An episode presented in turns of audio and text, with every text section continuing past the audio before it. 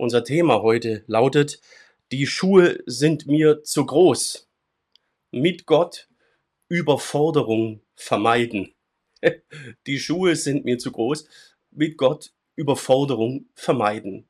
Ich war heute Morgen mal echt kurz überfordert, wusste nicht, wie ich das alles handeln soll. Vielleicht ging es dir die Woche auch so, dass du Forderungen hattest oder Herausforderungen, die Überforderung waren. Manchmal ist das ja so, manchmal ist das Leben an sich schon überfordernd. Und da, wenn dann so das Gleichgewicht fehlt zwischen Spannung, Entspannung, Erholung, Förderung und Forderung, dann ist man mal schnell äh, aus dem Konzept. Ja, mir ging es heute Morgen auch so. Aber das ist der Fokus der Predigt heute vom Predigtext. Letzte Predigt erstmal zu der Samuel-Reihe. Die Schuhe sind mir zu groß. Das schaffe ich nicht, in dieser Spur zu gehen.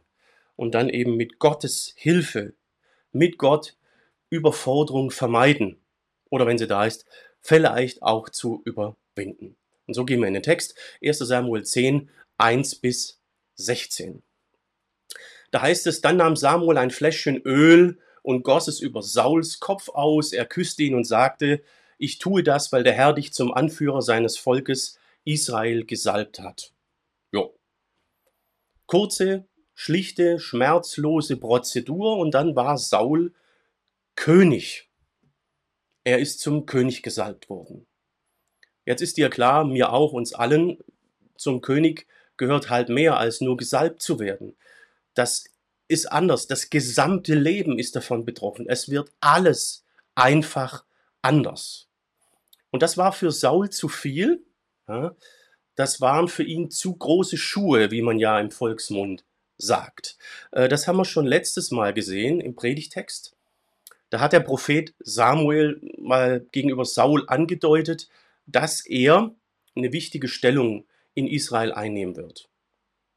Und äh, Saul antwortete dann folgendes, das was hier steht, und sagte, aber ich stamme doch nur aus Benjamin, dem kleinsten Stamm in Israel. Meine Familie ist die unbedeutendste von allen Familien dieses Stammes. Warum sagst du sowas zu mir? Also Samuel kam, Saul kam damit gar, gar nicht klar. Das war zu viel für ihn, das einzuordnen.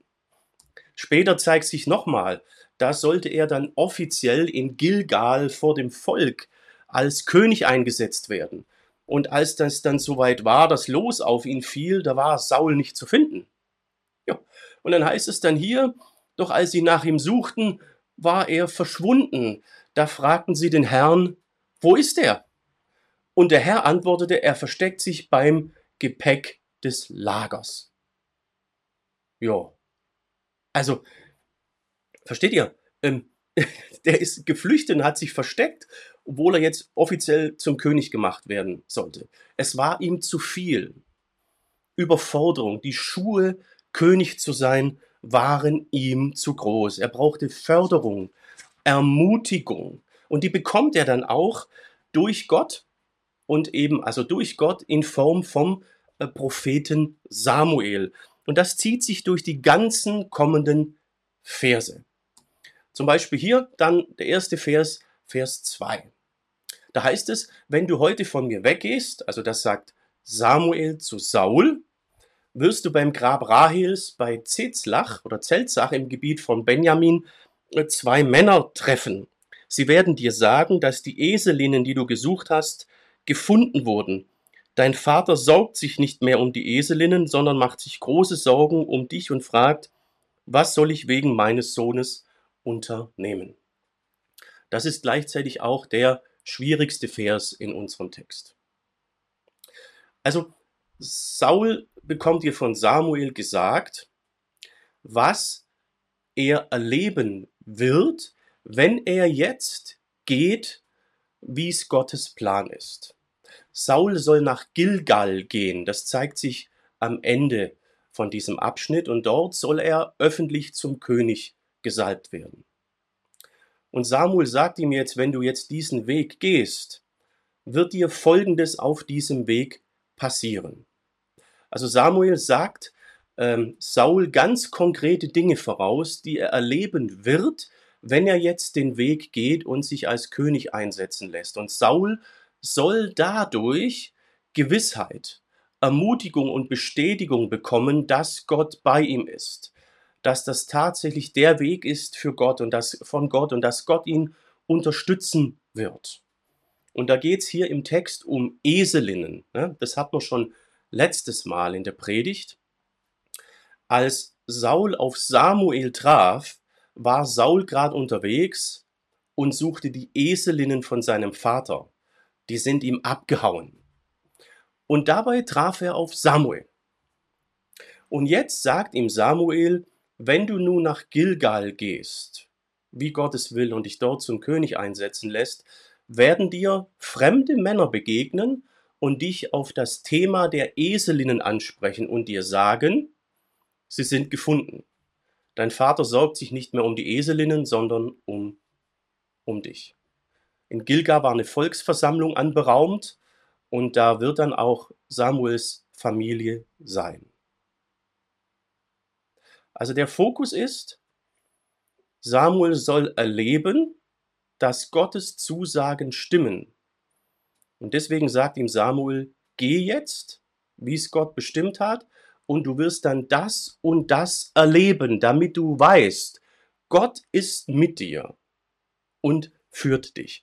Ähm, das geht dann noch weiter, ja, also Samuel sagt zu ihm, und es wird noch mehr kommen. Wenn du dann weitergehst und zur Eiche Tabor kommst, werden dir drei Männer entgegenkommen auf dem Weg zum Heiligtum Gottes, die auf dem Weg zum Heiligtum Gottes nach Bethel sind. Der eine wird drei junge Ziegen bei sich haben, der andere drei Brote und der dritte einen Schlauch mit Wein. Ja. Und dann geht's noch weiter. Ähm, sie werden dich grüßen und dir zwei Brote anbieten und du sollst sie annehmen. Also Gott wird ihm auch das Reiseproviant schenken. Das wird er erleben, sagt Samuel, wenn er jetzt seiner Berufung folgt, dem Weg, den Gott für ihn vorgesehen hat. Also das ist richtig erstaunlich, ne? da geht's noch weiter. Dann wirst du nach Gibea Gottes kommen, wo Wachposten der Philister lagen. Und wenn du in die Stadt kommst, wirst du eine Gruppe, einer Gruppe Propheten begegnen, die vom Altar auf dem Hügel herabkommen. Sie werden auf einer Harfe, einem Tambourin, einer Flöte und einer Leier spielen und sie werden Weissagen. Und im nächsten Textteil sehen wir dann, das ist alles so eingetroffen. Also Samuel gibt hier Saul alle Sicherheit, die es geben kann. Er sagt, das wirst du erleben, wenn du jetzt auf dem Weg Gottes gehst. Und noch mehr. Er sagt ihm zu, zur gleichen Zeit wird der Geist Gottes, der Geist des Herrn Macht über dich bekommen und du wirst mit ihnen, mit den Propheten, zusammen prophetisch reden. Du wirst einen anderen Menschen verwandelt werden. Also, es ist unglaublich, was Saul hier alles zugesagt bekommt. Das wird ihm passieren, mit ihm geschehen, wenn er nun den Weg geht. Boah. Ja, also solche Zusagen, die wünscht man sich ja oft, wenn man nicht weiß, ist es jetzt von Gott her dran oder nicht. Saul bekommt sie. Samuel sagt dann auch, diese Zeichen sollen dir eine Bestätigung sein, wenn sie eintreffen. Dann besinn dich nicht lange. Pack die Aufgaben an, die sich dir stellen. Gott wird dir beistehen. Ja.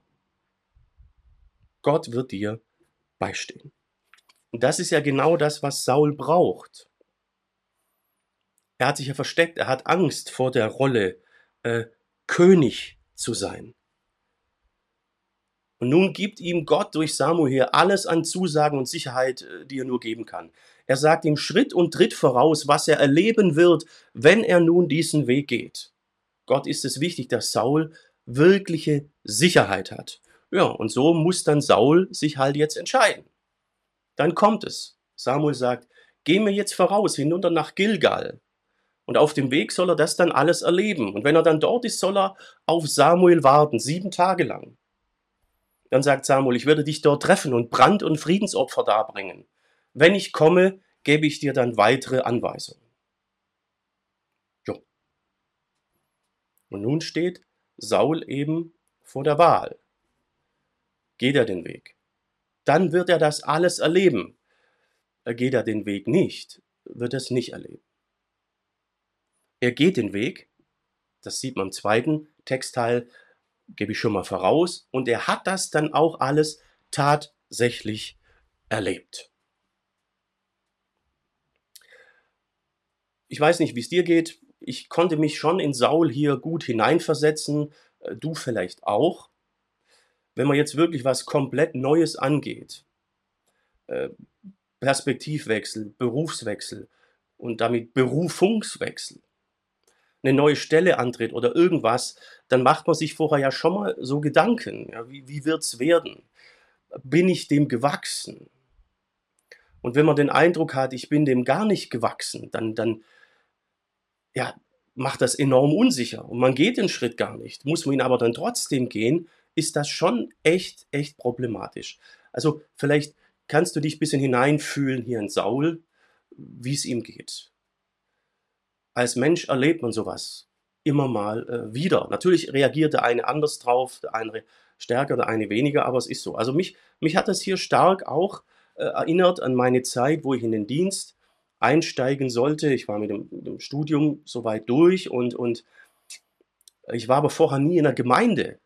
Gar nie. Und, und ich hatte Ängste, Sorgen. Äh, viele meiner Kommilitonen hatten die auch. Zum Beispiel, Jürgen, wie willst du es schaffen, jeden Sonntag eine einigermaßen zündende Predigt zu halten. Das kannst du gar, dem bist du gar nicht gewachsen. Also ich weiß nicht, ich schaffe das nicht.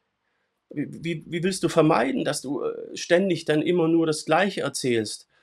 Dir gehen doch irgendwann die, die Themen aus. Werden es die Leute, die dir abnehmen? Also lauter solche Dinge. Ähm, ja, und weil ich auch vorher nie in der Gemeinde war, habe ich dann beschlossen, ich mache erstmal eine Halbtagsstelle für ein paar Jahre als Zweitpastor. Das habe ich dann auch gemacht in Köln und das war gut für mich, weil ich hatte dort einen erfahrenen Seniorpastor und der konnte mir aufgrund seiner Erfahrung Dinge voraussagen und das gibt unheimliche Sicherheit. Er hat mir gesagt, Jürgen, halte dich an deine Bibel und was da steht. Dann werden dir die Themen nie ausgehen. Und du wirst nie immer nur das Gleiche erzählen und manche Dinge nie, weil jeder Text in der Bibel ist anders, hat einen anderen Fokus. Wenn du an der Bibel bleibst, im Wort Gottes, werden die Leute dir das abnehmen, dann ist es Wort Gottes. Und wenn sie das Wort Gottes ernst nehmen, dann ist das so. Und das ist tatsächlich so. Also ich habe das dann ja auch dort in der Dienststelle, wo ich die Halbtagsstelle habe, schon erlebt. Ja, ich war ja dort dann im Dienst und so konnte ich mit einer echt großen Sicherheit und einem guten Fundament in meine erste Dienststelle gehen. Da hatte ich dann fünf Gemeinden gleich. Das hatte ich mir vorher nie, nie zugetraut. Also es gibt nichts, was es, also nichts gibt größere Sicherheit, als vorher zu wissen, was kommt und wie es sein wird. Ne? Nur die Sicherheit haben wir nicht immer. Außer von erfahrenen Leuten. Und das, das haben wir hier auch so im Text, ja. So ähnlich, ne? Also Samuel sagt hier Saul, was ihm passieren wird, was sein wird. Und das gibt Saul unheimliche Sicherheit. Also mehr Zusagen kann man nicht bekommen. Nur Samuel macht hier die Vorhersage nicht aufgrund seiner Erfahrung. Samuel war nie König. Israel hatte ja bis dahin nie einen König. Samuel macht diese Vorhersagen, weil er Prophet ist. Gott möchte verhindern, dass Saul überfordert ist mit Zittern und wie auch immer da und Panik kriegt. Er möchte ihn fördern. Gott beruft und begabt. Das, das sehen wir ja hier. Ähm, er sagt zu ihm, du wirst den Geist Gottes bekommen. Der wird dir die prophetische Gabe verleihen, die du brauchst, und du wirst zu einem anderen Menschen werden. Gott verwandelt dich. Du wirst zur Persönlichkeit werden, die man sein muss als König. Also stell mal vor, äh, wenn du eine neue Dienststelle oder beruflich irgendwas angehst und du bekommst die Begabung, Fähigkeiten dann einfach so und auch die Persönlichkeit, ey, das ist ja krass. Das kann man sich gar nicht vorstellen. Das ist die Zusage, die Gott hier Saul gibt. Und das ist die erste Botschaft für uns heute. Gottes Förderung, Berufung und Begabung. Berufung und Begabung. Gott beruft nicht, damit wir kaputt gehen oder untergehen. Er schickt uns nirgends rein, wo wir vollkommen überfordert sind und überhaupt nicht damit klarkommen. Ich muss ja nicht, zu, nicht, nicht beweisen oder erzählen, dass das nicht geht. Ne? Wir wissen ja alle, dass du auf dauerhaft schaffst du es nicht, irgendwas zu machen, wo drin zu sein, äh, wo dir völlig die Kompetenzen, die Begabungen, die Fähigkeiten fehlen. Das muss irgendwann scheitern. Eine Zeit lang kann man das natürlich überwinden oder überbrücken und Kompetenz vortäuschen. Mir sagte letztlich jemand, das nennt sich heute äh, Kompetenzsimulation. Finde ich super, ne? Kompetenzsimulation. Das kann man natürlich eine Zeit lang machen, aber irgendwann geht es nicht mehr. Das wird so viel Energie brauchen, etwas vorzugeben. Und wenn man dann überlastet ist, braucht es ja noch mehr Energie, das zu vertuschen.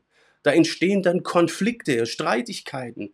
Man muss ja äh, was verstecken und um seine Position kämpfen. Ne?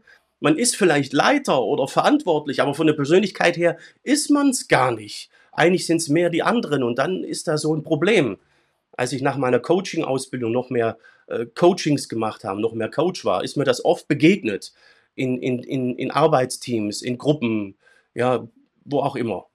Und das führt dann zum Konflikt. Und wenn man dann überlastet ist, merkt man das oft gar nicht. Da sind dann die anderen und alles möglich schuld. Ne? Und dann, dann knallt es immer mehr und irgendwann war es das dann. Und das ist das, was Gott hier vermeiden möchte. Gott beruft nicht, sendet nicht, damit wir überfordert sind und kaputt gehen. Er beruft und er begabt auch dazu. Das ist das, was er hier auch mit Saul möchte. Er sagte hier, du wirst verwandelt werden. Und das haben wir sehr direkt auch im Neuen Testament als allgemeines Prinzip. Hier heißt es, Brüder und Schwestern, weil Gott so viel Erbarmen mit euch gehabt hat, bitte und ermahne ich euch, stellt euer ganzes Leben Gott zur Verfügung bringt euch Gott als lebendiges Opfer dar. Ein Opfer völliger Hingabe, an dem er Freude hat. Das ist für euch der vernunftgemäße Gottesdienst. Also gebt euch völlig, völlig hin. Geht den Weg. Tut das, was Gott für euch vorgesehen hat, so wie sich Jesus auch hingegeben hat. Saul soll ja diesen Weg jetzt auch gehen. Und dann kommt's. Hier, passt euch nicht den Maßstäben dieser Welt an. Lasst euch vielmehr von Gott umwandeln, ne? Werden umgewandelt, verwandelt. Das wurde gerade ja auch Saul gesagt, durch Samuel. Damit euer ganzes Denken erneuert wird, dann wisst ihr, könnt euch ein sicheres Urteil bilden, was dem Willen Gottes entspricht. Und wisst in jedem Fall, was gut und Gott und gottgefällig und vollkommen ist. Ja. Gott möchte uns verwandeln. Wenn er uns beruft, verwandelt und begabt er. Und er hat uns berufen. Er möchte, dass wir eins mit ihm sind. Söhne und Töchter Gottes werden. Dass wir uns auf ihn einlassen. So wie er sich vollkommen für uns aufgeopfert hat, Mensch geworden ist, Kreuz, ans Kreuz ging. Und weil wir von allein nicht ihm entsprechen, ist er bereit, uns zu verwandeln und alles in uns hineinzulegen, was wir dazu brauchen. Auch für konkrete Dienste, und, und Aufgaben. Gottes Förderung, Gottes Förderungsprogramm besteht aus Berufung und Begabung. Gott schickt uns nicht irgendwo hinein, damit wir überfordert sind. Wenn wir irgendwo vollkommen überfordert sind, entkräftet und kaputt gehen, ist das ein starkes Zeichen dafür, dass wir nicht im Plan Gottes sind, nicht an der Stelle, wo er uns haben möchte? Oder ist es ein Zeichen dafür, dass wir Dinge angefangen haben, an dieser Stelle, wo wir sind, die er eigentlich so nicht unbedingt wollte? Oder dass wir einfach nur zu viel angefangen haben? In seinem Gebot steht ja, du sollst den Feiertag heiligen. Ja, ja. Ich musste das auch lernen. Ich war auch mal ja völlig entkräftet. Und da ging es eigentlich nur darum. Ich habe sein Gebot missachtet. Du sollst den Feiertag heiligen. Schöpfungsprinzip. Gott hat selber geruht am siebten Tag. Man kann nicht immer arbeiten. Da musste ich lernen, Gott durch die Haltung dieses Gebotes wieder mehr zu ehren. Zu ehren, indem ich einfach mal nichts tue. Ne? Und das müsst ihr euch mal vorstellen. Also in meinem schwäbischen Kulturkreis, wo ich herkomme, da ist nichts zu tun eigentlich nie irgendwas Ehrenwürdiges. Ja, und auch sonst, glaube ich, in unserer deutschen Gesellschaft, äh, nichts zu tun ist nicht gerade ehrenvoll. Ne? Ja, Gott fühlt sich geehrt, wenn wir dieses Gebot halten und einfach mal nichts tun.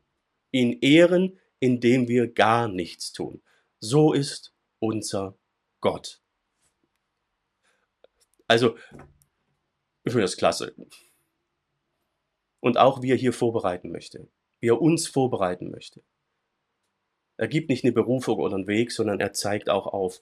Er versucht uns, prüft uns nie über unsere Kraft. Äh, das haben wir im Jakobusbrief. Dort heißt es, wer die Versuchung, wer der Versuchung erliegt, soll niemals sagen, diese Versuchung kommt von Gott. Gott lässt sich nicht zum Bösen verführen und verleitet auch niemanden zur Sünde. Jeder Mensch wird durch seine eigenen Begierden verlockt, geködert und verführt. Gott und Jesus überfordern nicht. Sondern er tut alles, dass das Gegenteil passiert. Und das sehen wir hier bei Saul ja sehr stark. Der bekommt ja jeden Schritt vorausgesagt, damit er weiß, das ist tatsächlich das, was Gott von mir will. Denn König zu werden ist für ihn einfach zu viel. Diese Schuhe sind ihm zu groß. Jo, er geht dann den Schritt. Das ist dann der zweite und letzte Textteil, wo wir jetzt reingehen. Als Saul sich zum Gehen wandte, heißt es hier, verwandelte Gott sein Herz und noch am selben Tag erfüllten sich alle Zeichen. Also, äh, perfekt. Alles hat sich erfüllt. Saul geht und hat das erlebt. Ja? Ähm, das wird dann hier auch dann an einem Beispiel nochmal beschrieben. Als Saul und sein Knecht nach äh, Gibea erreichten, kamen ihnen die Propheten entgegen. Und da kam der Geist Gottes über Saul und er begann mitten unter ihnen prophetisch zu reden. Vorher war Saul kein Prophet. Jetzt kommt der Geist über ihn, so wie er es vorausgesagt hat das hat eine gewisse Verwirrung dann ausgelöst bei den Leuten äh, drumherum. Seine Freunde sahen, wie er mit den Propheten weissagte und riefen sich gegenseitig zu, was ist passiert? Gehört Saul jetzt auch zu den Propheten? Wie ist der Sohn von Kisch zum Propheten geworden? Ja, also kann man sich ja vorstellen, plötzlich legt er da auch los, prophetisch zu reden und äh, die drumherum sind verwirrt. Das war Saul vorher nicht. Saul hatte, haben wir gesehen, hat sich versteckt und er und jetzt ein kompletter Wandel und das hat die Leute verwirrt. Ja, ähm, das ist so ähnlich wie mit den Aposteln im Neuen Testament in der Apostelgeschichte, als die erste Gemeinde entstand, als an Pfingsten der Heilige Geist über sie kam und die haben plötzlich in den Sprachen der Leute gepredigt, die da waren. Da war ja internationales Publikum. Da dachten ja manche erstmal, die haben sie nicht mehr alle. Ne? So ähnlich ist das hier auch. Es passiert, was Saul zugesagt wurde. Gott bestätigt seine Berufung. Ja, die Verwirrung war dann schon sehr stark. Einer der Nachbarn antwortete, aber wer ist denn ihr, ihr, ihr Vater?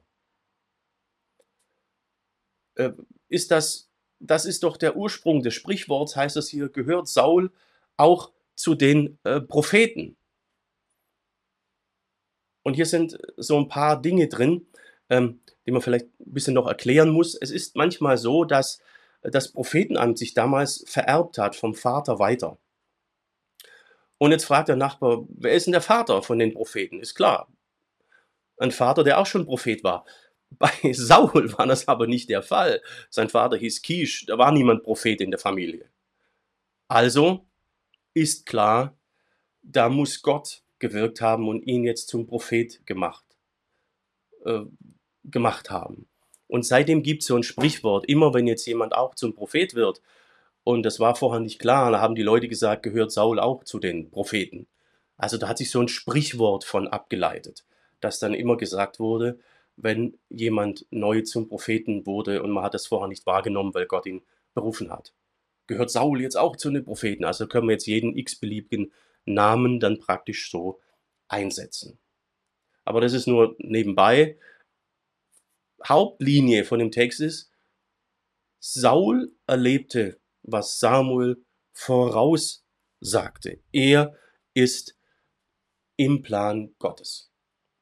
Als Saul dann fertig war mit der Prophetie, mit den Propheten umzugehen, ging er auf den Hügel, da ist ein Altar und dort waren dann auch schon Teile seiner Familie. Es war ja eine Versammlung, Volksversammlung. Und da ist sein Onkel und er sagt, wo seid ihr nun gewesen? fragte sein Onkel. Äh, wir haben nach den Eselinnen gesucht, antwortete Saul. Ne? Das war ja der Grund. Die sind weg, um Eselinnen zu suchen, die abgehauen sind. Dabei haben sie Samuel getroffen und dabei ist das Ganze jetzt geschehen, was wir gerade gehört haben. Ja, aber wir konnten sie nicht finden, sagt Saul. Deshalb sind wir zu Samuel gegangen, zum Propheten. Das stimmt ja auch alles. Ne? Ja, dann will sein Onkel wissen, ja, ja, ja, Moment, Moment, Moment. Und was hat der Prophet gesagt? fragte sein Onkel. Was hat Samuel gesagt? Und da sagt Saul, er sagte, die Eselinnen seien bereits gefunden worden. Aber er erzählte seinem Onkel nicht, dass Samuel mit ihm über das Königtum gesprochen hatte. Das ist interessant. Merkt ihr, das wird so extra erwähnt. Saul hat alles Mögliche erzählt. Aber dass Samuel ihn zum König gesalbt hat und dass er Prophet geworden ist, dass er gerade unheimliche Prophetien erlebt hat auf ihn und dass sich alles erfüllt hat, davon erzählt er nichts, ja kein Sterbenswort. Ne? Eigentlich wird man ja platzen, wenn man das nicht erzählen dürfte jetzt. Also wer sowas erlebt hat, ne? Ähm, Schritt für Schritt wird vorausgesagt und du gehst und erlebst das alles und jetzt sagt Saul hier kein einziges Wort darüber. Er war also immer noch nicht sich im Klaren darüber, ob er König werden will. Obwohl von Gott her jetzt für ihn ja alles klar sein müsste. Hm. Wir haben jetzt ja letztens so ein Thronjubiläum von der englischen Königin gehabt. Viele haben es vielleicht mitgekriegt. Das ist ein weltumspannendes Ereignis. Ähm, also sensationell für viele, viele Menschen. Und stellen wir jetzt mal vor, da wird jetzt ein neuer Thronfolger berufen oder eingesetzt. Das wäre auch wie ein, wie ein Lauffeuer, wird das um die Welt gehen. Ja, ähm, ähm, man könnte es vielleicht kaum versteckt halten, wenn es so nicht spruchreif ist, dass es nicht irgendwo doch an die Presse durchdringt. Und wer das weiß, der wird zum Teil vielleicht sogar fast platzen, wenn er das nicht erzählen darf. Ne? Das ist äh, grandios, so eine Info zu haben. Und in Israel ist das nicht weniger sensationell. Es gab vorher nie einen König. Gott war der König. Dann wollte das Volk einen König, aber es war noch gar nicht klar, kommt es dazu oder nicht. Und jetzt hat Gott einen berufen. Saul wurde berufen. Und der erzählt davon nichts. Nichts von dem, was er gerade alles Tolles mit Gott erlebt hat. Null, nada, gar nichts. Könnte man sagen, hä, ist er bescheiden oder so. Nee, ist er nicht wir haben ja gesehen, dass er später bei seiner Berufung sich bei einem Gepäckwagen verkriecht und versteckt. Er, er will nicht.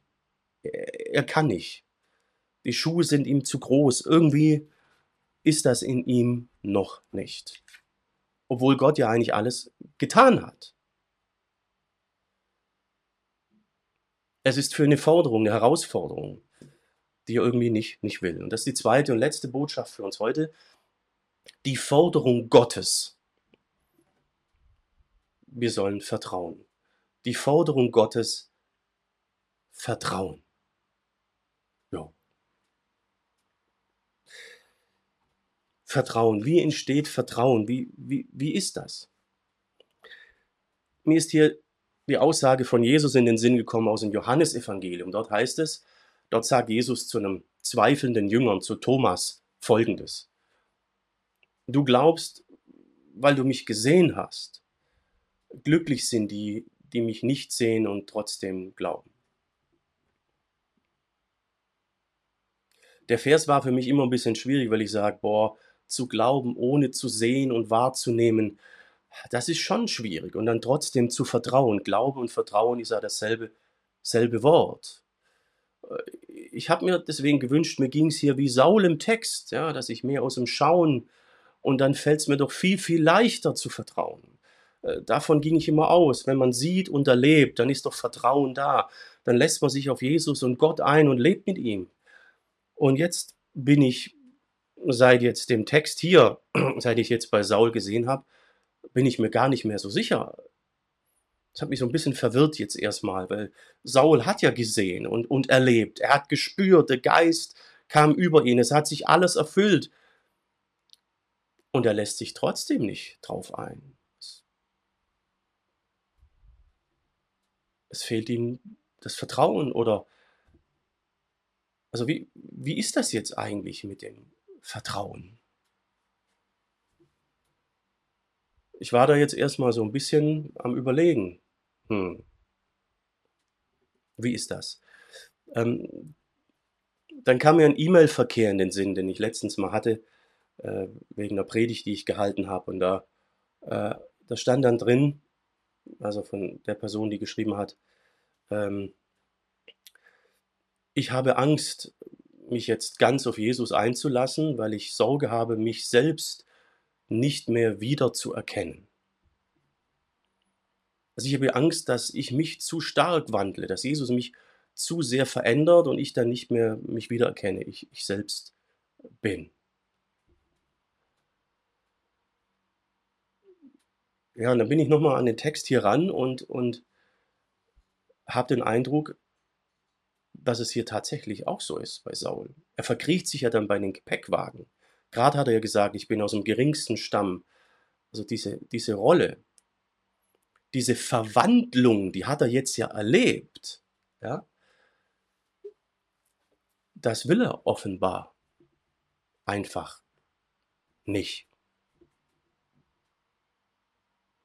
Das Alte zu verlieren, das alte Ich, was bisher war, möchte man manchmal halt nicht.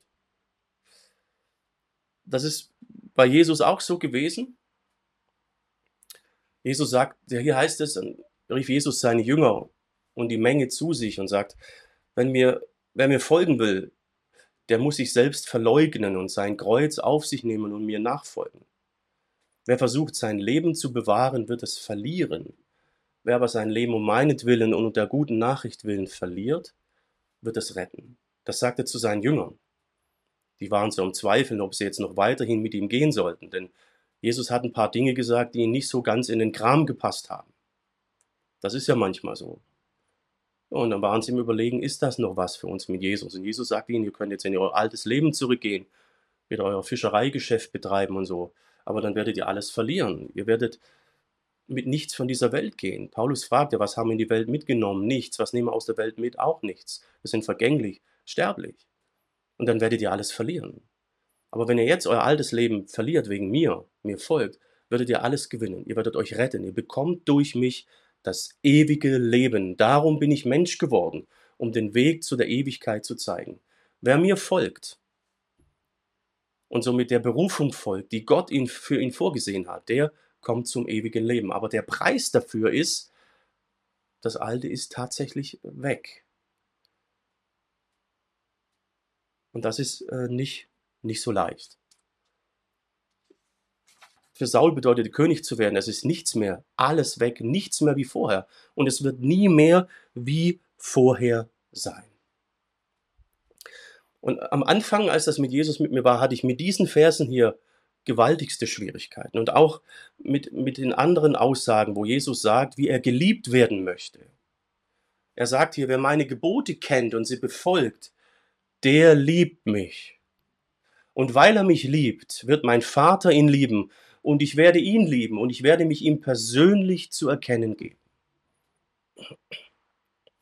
Also Jesus zu erkennen, dass er sich mir offenbart, hängt auch in seinen Geboten.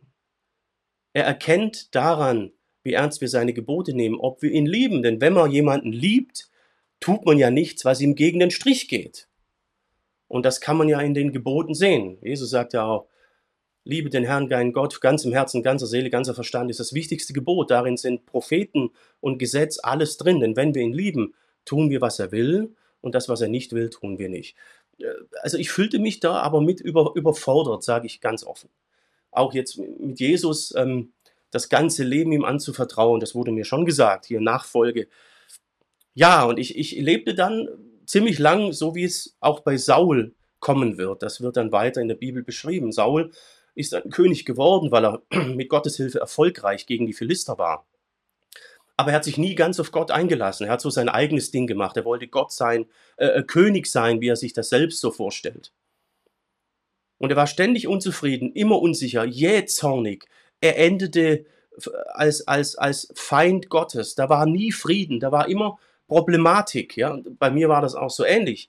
Ich wusste, Jesus ist gut und ich brauche das, aber seine, seine Gebote, da kam ich nicht mit, mit klar. Und, und jetzt, ich war dann schon christlich und habe versucht, christliche Dinge zu tun und in mein Leben, aber das war immer ein Krampf, weil ich eigentlich noch parallel mein eigenes Ding machen wollte. Also ich wollte, dass Jesus sich in meine Planung einfügt und in meinem Leben so Gott und Jesus ist, wie ich mir das wünsche. Ja, wenn ihr die Geschichte über Saul jetzt einfach mal weiterlest, könnt ihr ja in Samuel, werdet ihr merken, dass das bei Saul so ist. Und das war ein Krampf. Ich war permanent überfordert. Ich war nicht froh. Ja, hm. Und da war ich noch auf einer Freizeit, das war im Haus Lutzenberg, vielleicht kennt das jemand, da im Rems-Murr-Kreis. Und da war ich dann nachts im Bett, äh, kam die Tränen und, und aber dann habe ich diesen Schritt getan und sagte Jesus, okay, komm, mach mit mir, was du willst. Ich will dir nachfolgen. Ich will Jünger sein. Darum geht es ja. Jesus sagt, macht Jünger, Jüngerinnen. Ja, und äh, der, der entscheidende Punkt an der Stelle war für mich ähm, zu erkennen, dass Jesus das ja längst für mich auch getan hat. Hier haben wir nochmal den Vers aus dem Römerbrief, den wir gerade hatten. Brüder und Schwestern, weil Gott so viel Erbarmen mit euch gehabt hat, bitte und ermahne ich euch, stellt euer ganzes Leben Gott zur Verfügung. Bringt euch Gott als lebendiges Opfer da, ein Opfer völliger Hingabe, in dem er Freude hat. Das ist für euch der vernunftgemäße Gottesdienst. Diesen Schritt konnte ich dann, dann, dann tun, weil ich gemerkt habe, Jesus hat das ja für mich schon längst auch getan. Er hat den Himmel verlassen, die Ewigkeit. Er hat alles aufgegeben. Er hat nicht gesagt, oh je, wie wird das? Erkenne ich mich denn wieder, wenn ich Mensch bin? Und, und da ging er ans Kreuz, hat sich foltern und kreuzigen lassen.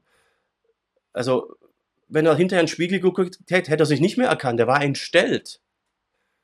Aber den Weg ging er auch und hat nicht gefragt, ähm, erkenne ich mich denn dann wieder? Ja, er hat sich komplett hingegeben. Und das gab mir das Vertrauen zu sagen, okay, Herr, komm, hier, hier, hier bin ich.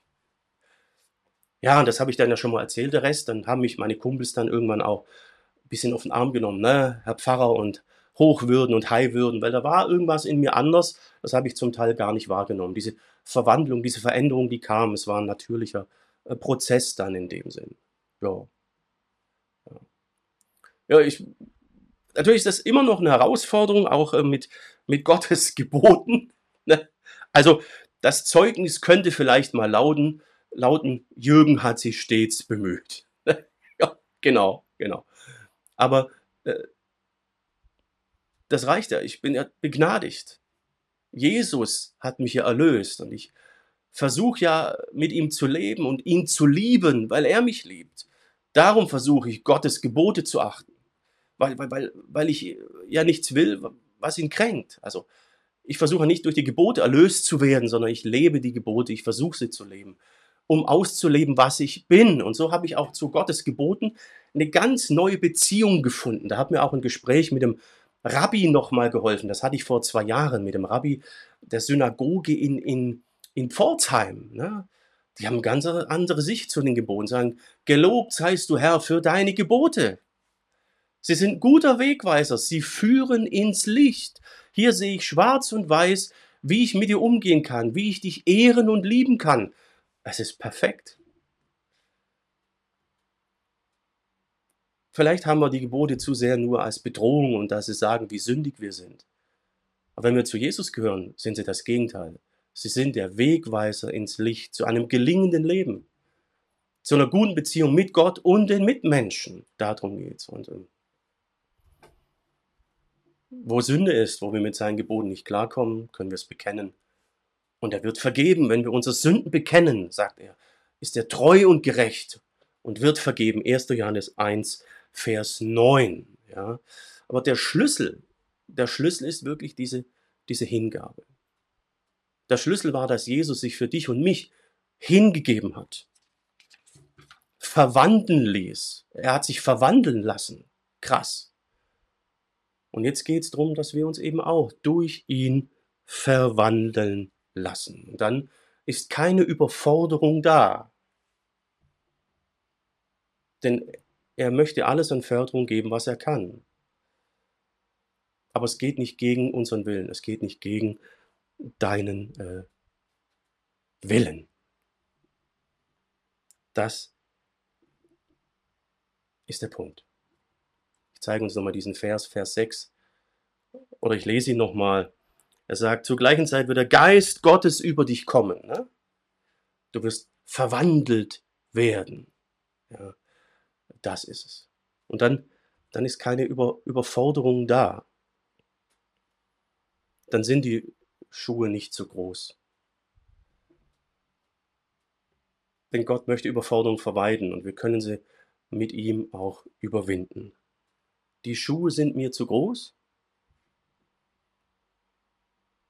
Dann vermeide mit Gott, mit Jesus Überforderung und lass dich verwandeln.